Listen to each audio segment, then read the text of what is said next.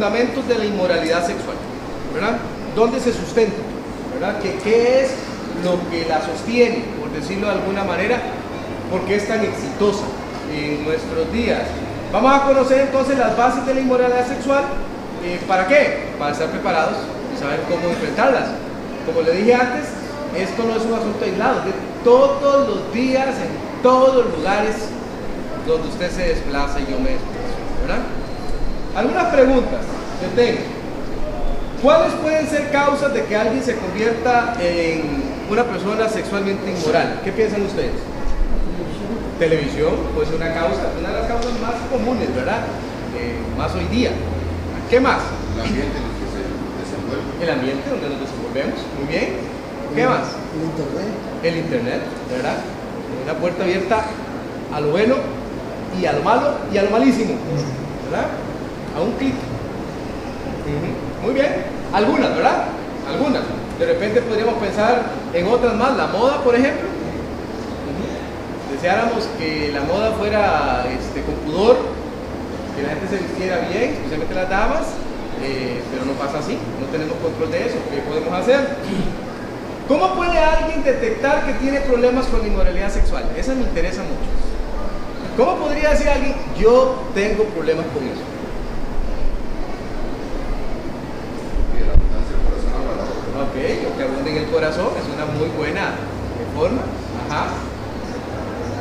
Pensamiento, las acciones que tomo. Pero le decía que era una muy buena pregunta porque la tentación la tenemos todos. El solo hecho de ser varón ya a usted lo implica con la parte sexual y las tentaciones que vienen. Eso es un hecho. Pero no todos enfrentamos igual las tentaciones. No todos enfrentamos igual las tentaciones. Y en este caso, con la inmoralidad sexual, caer en la tentación es un problema porque es impresionantemente adictivo. Vamos a hablar de eso ahorita. Eh, ¿Qué tipo de ayuda podría recibir alguien que tiene problemas con inmoralidad sexual? ¿Qué piensan ustedes? ¿Qué tipo de ayuda? Un psicólogo. Psicólogo, es la que la gente normalmente dice, ¿verdad? Un psicólogo. ¿verdad? ¿Qué más? ¿Qué más piensan? Leer mucho. Ok, muy bien. Ok, muy bien, muy bien. ¿Es la Biblia? Consejo. Ajá. Ajá. Porque ser misionero acá es, es desocupar el taller de Satanás, entonces uno debería ocuparse. Ocuparse. Hay mucho que hacer en la obra del Señor, por ejemplo. Demasiado, ¿verdad? Eh, y la iglesia es un lugar seguro, bendito sea el Señor. ¿verdad? De verdad se lo digo. ¿verdad? Es un recurso a su favor.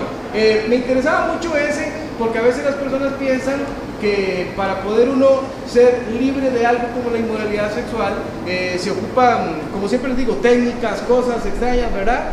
La palabra de Dios dice que si el libertador nos libertare, seremos verdaderamente libres. Amén. La libertad viene del Señor. Amén. Usted no sabe la cantidad de personas que busca ayuda diciendo ya probé esto, ya probé esto otro, ya probé y nada funciona. Cristo sí funciona. Amén. Y de verdad, se lo digo así, si uy, pastor, una respuesta tan simplista. No, no, no, para nada simplista. ¿Verdad? Señor Jesús, de verdad, es el único capaz de cerrar esa puerta de golpe para que no se vuelva a abrir nunca más. ¿Mm? Entonces ya vamos a ver eso un poquito más. ¿Por qué es tan difícil luchar contra la inmoralidad sexual? ¿Qué le parece a usted? ¿Por qué? ¿Por qué es tan difícil? Porque es difícil. Porque la carne, muy bien, ¿verdad? En un cuerpo de carne.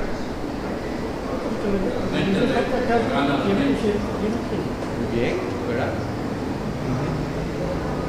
el enemigo que siempre está atacando lo que usted quiera, siempre el enemigo busca la manera de Ok, el enemigo siempre está atacando. Oye, oigo esa palabra siempre. Siempre. No tiene vacaciones.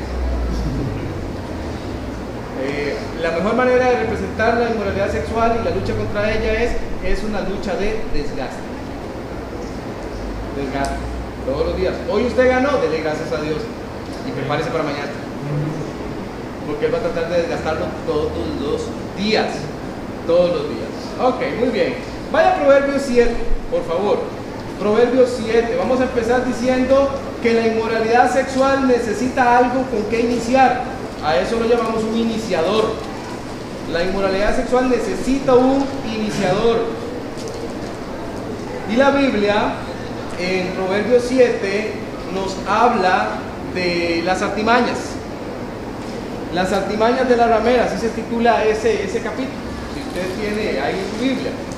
Pero quiero que vea el arte perverso de la seducción. Quiero que lo vea, porque así es como empiezan las cosas. Vamos a leer 7.6. Lee allí. Porque mirando yo por la ventana de mi casa, por mi celosía, vi entre los simples, consideré entre los jóvenes a un joven falto de entendimiento, el cual pasaba por la calle junto a la esquina, e iba camino a la casa de ella, a la tarde del día, cuando ya oscurecía, en la oscuridad y tinieblas de la noche. Cuando ve que una mujer le sale al encuentro con atavío de ramera y astuta de corazón, alborotadora y rencillosa, sus pies no pueden estar en casa, unas veces está en la calle, otras veces en las plazas, acechando por todas las esquinas. Se asió de él y le besó. Con semblante descarado le dijo, sacrificios de paz había prometido. Hoy he pagado mis votos.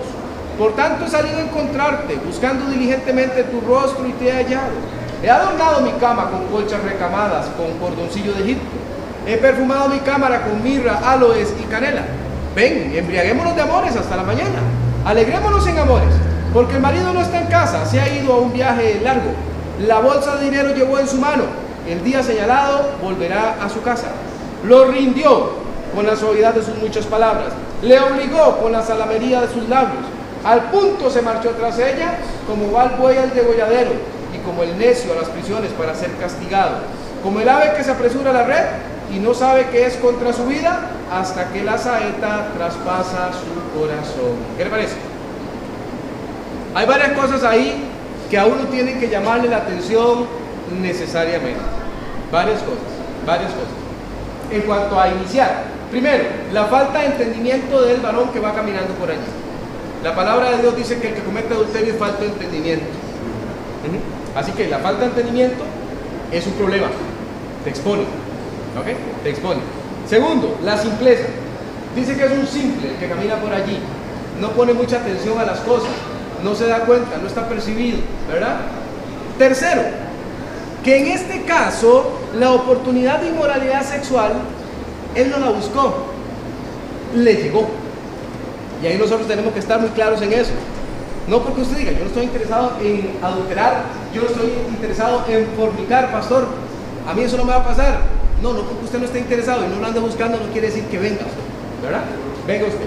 Cuarto, y más importante todavía, el lenguaje religioso utilizado por esta mujer para movilizar a ese hombre. ¿Se fijó en eso?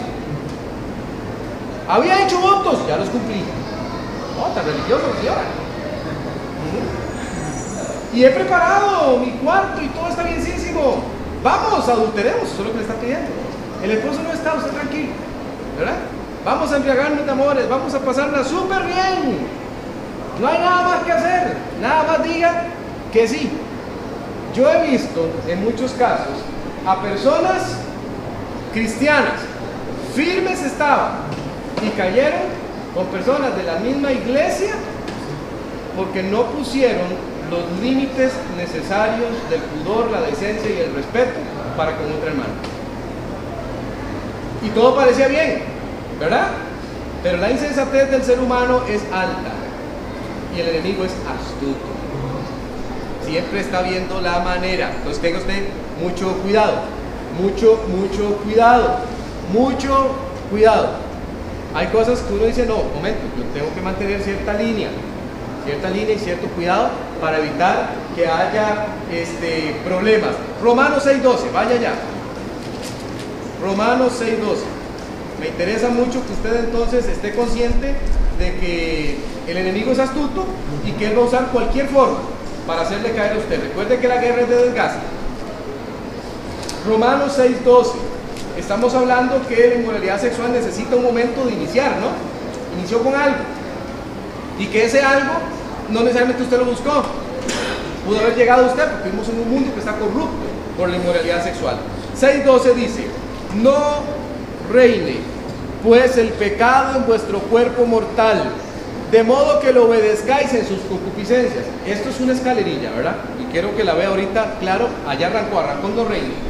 Ni tampoco presentéis vuestros miembros al pecado como instrumentos de iniquidad, sino presentados vosotros mismos a Dios como vivos de entre los muertos y vuestros miembros a Dios como instrumentos de justicia. Vamos a ver, dice, no reino, no reino. Así empezó el versículo y ahí empieza a desencadenarse. ¿Por qué? Porque si el pecado sí reina, va a tener control de su cuerpo mortal, usted lo va a obedecer en sus deseos bajos, usted va a presentar sus miembros al pecado en lugar de presentárselos a Dios. Por eso es que desde arrancada dice, no reina. El pecado necesita un cuerpo. Yo creo que usted se consciente de eso. Piense en un pecado para que usted no ocupe su cuerpo. No lo va a encontrar. El pecado necesita un cuerpo, el suyo. Y va a reinar. Y cuando reina, entonces se produce esto que dice de modo que lo obedezcáis. Eso es lo que hoy día la ciencia llama adicción. Eso es lo que llama adicción. Esa situación del cuerpo pidiendo algo que no puede evitar pedir. La Biblia nos dice tiene una raíz espiritual. ¿Cuál es la raíz espiritual? Usted permitió al pecado ingresar a su vida y ahora es esclavo de eso que permitió. Ya lo vamos a ver eso ahorita en un, en un ratito, pero no quiero que pierda de vista que la raíz de esto es espiritual, ¿verdad? Es espiritual. Una lucha entre el bien y el mal, una lucha por ver quién controla su mente, su cuerpo, y por ver de qué manera el pecado lo controla. Es muy importante eso. Cuando hay adicciones, las adicciones normalmente producen descargas, descargas cerebrales. Y esas descargas cerebrales son particularmente importantes cuando se dan con ciertos neurotransmisores. Uno en particular nos interesa, se llama dopamina. Una descarga dopaminérgica lo que produce es una sensación de placer impresionantemente alta. Es lo que produce las drogas, por ejemplo. Por eso el cuerpo va a solicitar la droga. En el caso particular de la inmoralidad sexual, hablemos de pornografía, por ejemplo, la carga dopaminérgica es elevadísima, por lo cual va a solicitar el cuerpo nuevamente otra descarga de ese tipo y hasta mayor, pero con un agravante que no sucede con las drogas. Usted no necesita, una vez que ha traído material a su mente, otra cosa que tan solo recordar. ¿Vea qué peligroso? ¿Verdad? Satanás sabe eso. Satanás sabe que los hombres somos orientados visualmente. Satanás sabe eso. Eclesiastés dice que nunca se cansa el ojo de ver. Satanás sabe eso. Conoce que así nos hizo el Señor. Y toma ventaja. Toma ventaja. Entonces, una vez que usted inicia, observe todo lo que está implicado. Su mente, su cuerpo, sus miembros que quieren hacer deseos concupiscentes, deseos bajos. Eso es lo que significa esa palabra, ¿verdad? Concupiscencia es deseos bajos, ¿verdad? Una vez una señora vino después de un mensaje y ella había escuchado la palabra concupiscencia y entonces eh, me dijo, oh pastor, qué bien que me he sentido con el mensaje suyo. Yo sentí una concupiscencia cuando lo escuchaba. ¿En serio lo dijo? Yo dije, oh hermana, usted no conoce el significado de la palabra concupiscencia por lo que veo, ¿verdad? Entonces, concupiscencia no es algo bueno, ¿verdad? Son deseos bajos, deseos de la carne, ¿de acuerdo? Eh, segundo, la inmoralidad sexual inició de una manera, como le dije antes, no necesariamente que usted lo buscó, pero se va a fortalecer con la práctica. Y esto es demasiado importante, porque aquí es donde está la trampa. Aquí es donde está la trampa. ¿Cómo se fortalece? Se sigue practicando. Se sigue practicando. Ahora usted podrá decir, este, pastor, fornicación, yo no practico fornicación. Adulterio, yo no practico adulterio. O sea, yo no ando con otra mujer que no sea mi esposa. Eh, pero pornografía y masturbación, que van de la mano, están a la vuelta de la esquina y ya fueron tipificadas por nuestro Señor Jesucristo. Aquí lo vimos en una lección, ¿verdad? Donde él dice, cualquiera que mira a una mujer para codiciarla ya adulteró con ella en su corazón. ¿Se acuerdan? Que lo vimos por acá. Entonces, la palabra de Dios lo que nos va a advertir a nosotros es acerca de ese ciclo que se va a formar allí con la práctica. Con la práctica. Por eso es que hay que desmotivar la práctica. Juan 8:34. Vaya ya. Juan 8:34. Ese es un versículo tan revelador. ahora usted dirá, bueno, eso es una noticia muy mala, pastor, la que dice Juan 8:34. Sí, sí, sí, sí, pero es que necesitamos entender cómo es que se forma todo esto, cómo es que inició, cómo es que se sostiene, para entender también cómo es que daña las relaciones. Juan 8:34 dice, Jesús les respondió, de cierto, de cierto os digo, que todo aquel que hace pecado, esclavo es del pecado. Y yo quiero que usted se centre en la palabra esclavo. Alguien que no toma la decisión por sí mismo tiene un amo. El amo decide por esa persona. Y una vez usted es esclavo, usted entra en ese ciclo adictivo. Es un ciclo bien, pero bien complicado de desarmar. Bien complicado de desarmar. Por eso yo le decía, repito lo que dije al inicio, solo Cristo. Solo Cristo. Solo su poder, solo su poder logra cerrar esa puerta de golpe. Solo su poder, porque esa, la puerta de inmoralidad sexual se cierra de golpe. Si usted dice, no, voy a ver menos pornografía hoy, no, voy a, voy, un poquito, un poquito todos los días, no, no funciona, no funciona. Esa puerta hay que cerrarla de golpe, de golpe. ¿Para qué? Para volver a ese estado de santidad donde yo diga, Señor, de verdad, hazme inocente, hazme ingenuo para el mal, ingenuo para el mal. Es bueno cuando la gente está hablando tonterías, usted no los entiende. Amén, ¿verdad? Es que están hablando. No sé, pero no me importa. Y qué dicha que no lo entiendo, ¿verdad? Qué dicha que no entendí nada de lo que dijeron, no entendí nada de sus porquerías, porque de algunas cosas la Biblia dice, ni aún se nombre, como conviene a santos. Ni aún se nombre. Usted no le interesa saberlo, ni siquiera lo quiere nombrar para mantenerse santo como el Señor le pide que esté sano e inteligente. Muy inteligente, porque este tipo de pecados son terribles. Terribles, terribles. Vea por favor, por un momento, lo que la palabra de Dios tiene que decirnos en Romanos. Vuelva a Romanos. Yo quiero mostrarle algo. Hablando de la esclavitud, ¿verdad? Romanos capítulo 13. Un día de esto les dije que íbamos a pasar por este versículo. Romanos 13, 13 y 14. La palabra de Dios nos va a hablar acerca de cómo empieza a debilitarse esa adicción, ese deseo, ese pecado. ¿Verdad? Porque eso es lo que es, es un pecado que se ha enquistado en el cuerpo, está reinando. ¿Verdad? ¿Cómo se empieza a debilitar? Observemos. Romanos 13, 13 y 14. Andemos como de día, honestamente, me gusta la palabra honestamente, no en glotonerías y borracheras, no en lujurias y lascivias, no en contiendas y envidia, sino vestidos del Señor Jesucristo, escuchen lo último, y no proveáis para los deseos de la carne. ¿Quién le toca no proveer? A nosotros. A nosotros nos toca no proveer.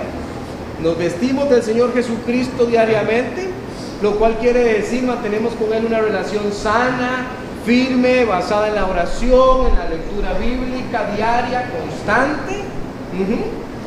Salgo a enfrentar al mundo y cuando la oferta del mundo se me presenta para que provea para la carne y no para el espíritu, yo digo, no gracias. Yo no ocupo eso. Yo no ocupo esa basura. Yo no ocupo esa cosa que se me está presentando como algo que puede llenar una necesidad en mi vida. Yo no necesito eso. No proveo. Es mi decisión, ¿verdad? Es mi decisión dar el clic. Es mi decisión entrar o no entrar. Esa es mi decisión. Es mi decisión ver o no ver. Es mi decisión. Ahora mucha gente se equivoca aquí. Y yo le voy a decir dónde está el error. Aquí hay dos naturalezas que están encontradas. La naturaleza espiritual versus la naturaleza carnal. Están, están enfrentadas. Entonces la gente dice, ok, yo no voy a alimentar la carne. Y piensan que es así como decir, no como de eso. No, en realidad para que usted no alimente la carne, lo que toca decir es alimento al espíritu. Alimento al espíritu. Bueno, estoy siendo tentado a entrar. Voy a tomar mi Biblia y me voy a poner a leer. Voy a, voy a cambiar esto por esto otro. Yo no he visto personas que digan, pastor, viera que después de que terminé de leer la palabra de Dios me dieron unas ganas de ir a... No es consistente. Nomás estaba terminando de orar, pastor, y me dieron ganas de... No, ¿por qué? Porque cuando usted alimenta el espíritu, lo que va a pasar es que la carne se va a debilitar. Eso significa no proveer. Usted niega las cosas y alimenta al espíritu con lo correcto. Tenga siempre una copia de la Biblia. Ahora con el celular, úselo para algo bueno, ¿verdad? Existe la posibilidad de que usted diga, ya mismo leo, ya mismo, no, no, no, no voy a pensar un me pongo a leer, a leer la palabra del Señor, ¿verdad? Siempre tenga a la mano la palabra del Señor, amén. Amén. Amén. Ahora que escuché que están memorizando, cuando usted memoriza, Amén. vienen, los versículos vienen, vienen, en el momento preciso. El Señor los usa, ¿verdad? ¡Pum! Uy, sí es cierto, el Señor dice, mira, de una sola Y tercero, la inmoralidad sexual se practica como salida a relaciones sanas. Y yo quiero que lo entienda también. Como le dije, iba a atar cabos, ¿verdad? Esos tres cabos los dejé abiertos en algún momento. El cabo de cómo empieza esto, el cabo de cómo se fortalece y el cabo de cómo es o por qué es que se hace. Hay una relación sana. Por ejemplo, quienes estamos casados, esa es la relación sana, su matrimonio. Pero pastor, tengo problemas en el matrimonio. La intimidad de mi matrimonio es un asco, pastor. O sea, no funciona, ahí nunca hay nada, eso está más frío que un témpano de hielo. Y entonces yo me escapo a la inmoralidad sexual. Ese es mi escape. Sí, no, no, no. Hay que corregir lo que está mal. Hay que corregirlo. Porque esa es la relación sana donde sí está permitido lo que es moralmente correcto, lo que es de Dios, lo que es la verdad que Él nos ha revelado. Amén. Entonces eso es muy importante entender por qué es que tantas veces pasa esta situación. Mire por favor por un momento 1 Corintios 5.1. Quiero mostrarle algo para que usted piense. Aquí hay un caso, un caso de inmoralidad sexual terrible ahí en la iglesia de Corinto, ¿verdad? Una cuestión que se armó bien fea, ¿verdad? Pero es que quiero sacarle una lección de acá, ¿ok? Primera Corintios 5.1. De cierto se oye que hay entre vosotros fornicación. Dice Pablo ¿no? a la iglesia. Y tal fornicación, oiga, cual ni aún se nombra entre los gentiles.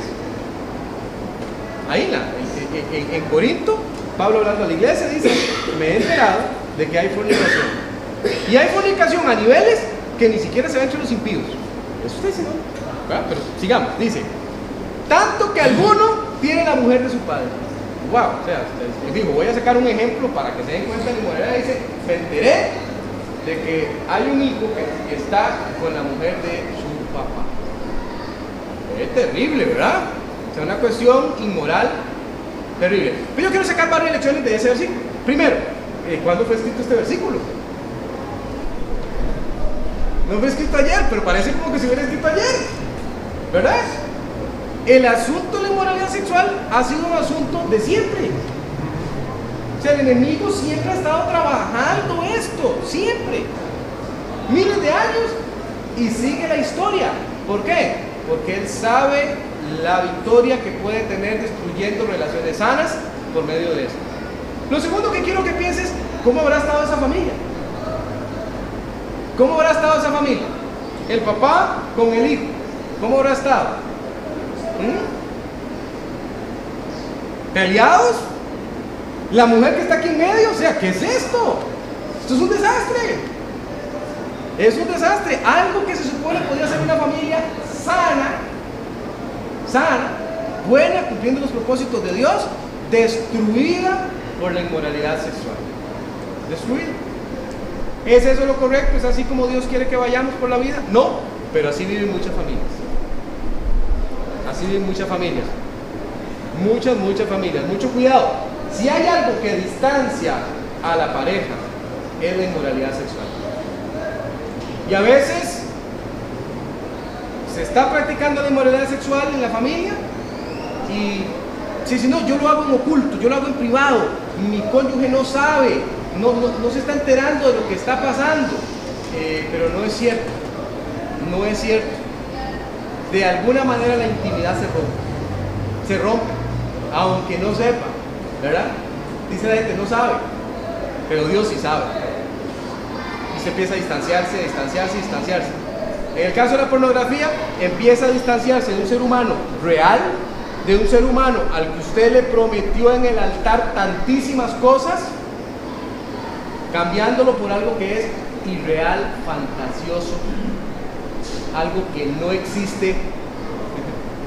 es una pantalla, eso no es real. Siempre les digo, ahí, ahí no hay un cuerpo que tocar, ahí no hay nada, nada. Pero así de fuerte es el enemigo, tenga mucho cuidado. Entonces recuerde, hay relaciones que deberían ser sanas, pero desgraciadamente se ensucian por la inmoralidad eh, sexual. Ahora, quiero que vea algo más. 6.13 de 1 Corintios, ya que estamos ahí, un poquito para adelante, nada más. Entonces no es casual, ¿verdad? La inmoralidad sexual no es que pasó porque sí. Más bien medios equivocados para relaciones maltratadas. Dice, las viandas para el vientre y el vientre para las viandas. Hablando de comida, ¿verdad? Pero al uno como a las otras destruirá Dios. Es decir, al final de cuentas son cosas materiales que van a perder. Pero el cuerpo no es para la fornicación, sino para el Señor y el Señor para el cuerpo. Yo quiero que se quede con eso. Al final de cuentas el cuerpo es templo del Espíritu Santo. Hay que cuidar. Yo no puedo pretender estar mal con Dios y estar bien en mi familia. Y la inmoralidad sexual es experta forma de mantenerme alejado de Dios. Y de repente me hace sentir mal, me hace sentir culpable. Ahora, no, no, no, no, no me malentienda. Yo no estoy hablando aquí de un caso de excepción, estoy hablando de un caso que afecta a todos los varones. Todos. Entonces, incluyendo quien les habla esta mañana. Todos tenemos que estar cuidándonos mucho todos los días. Todos los días. ¿Sabe qué sirve mucho? Sirve mucho rendir cuentas. Usted puede conseguirse un hermanito de la congregación a quien usted ama y le tiene mucha confianza. Dígale, pregúnteme. Pregúnteme cómo ha estado mi semana. Pregúnteme cómo ha estado mi semana con las tentaciones sexuales. Y yo también le puedo preguntar a usted. Eso ayuda mucho. ¿Por qué? Porque ayuda a orar. Mira, tuve una semana fatal, fatal. O sea, he estado mal. Ora por mí, por favor. Funciona, decir cuentas. ¿verdad? Y no funciona taparse los ojos y hacer pensar de que no está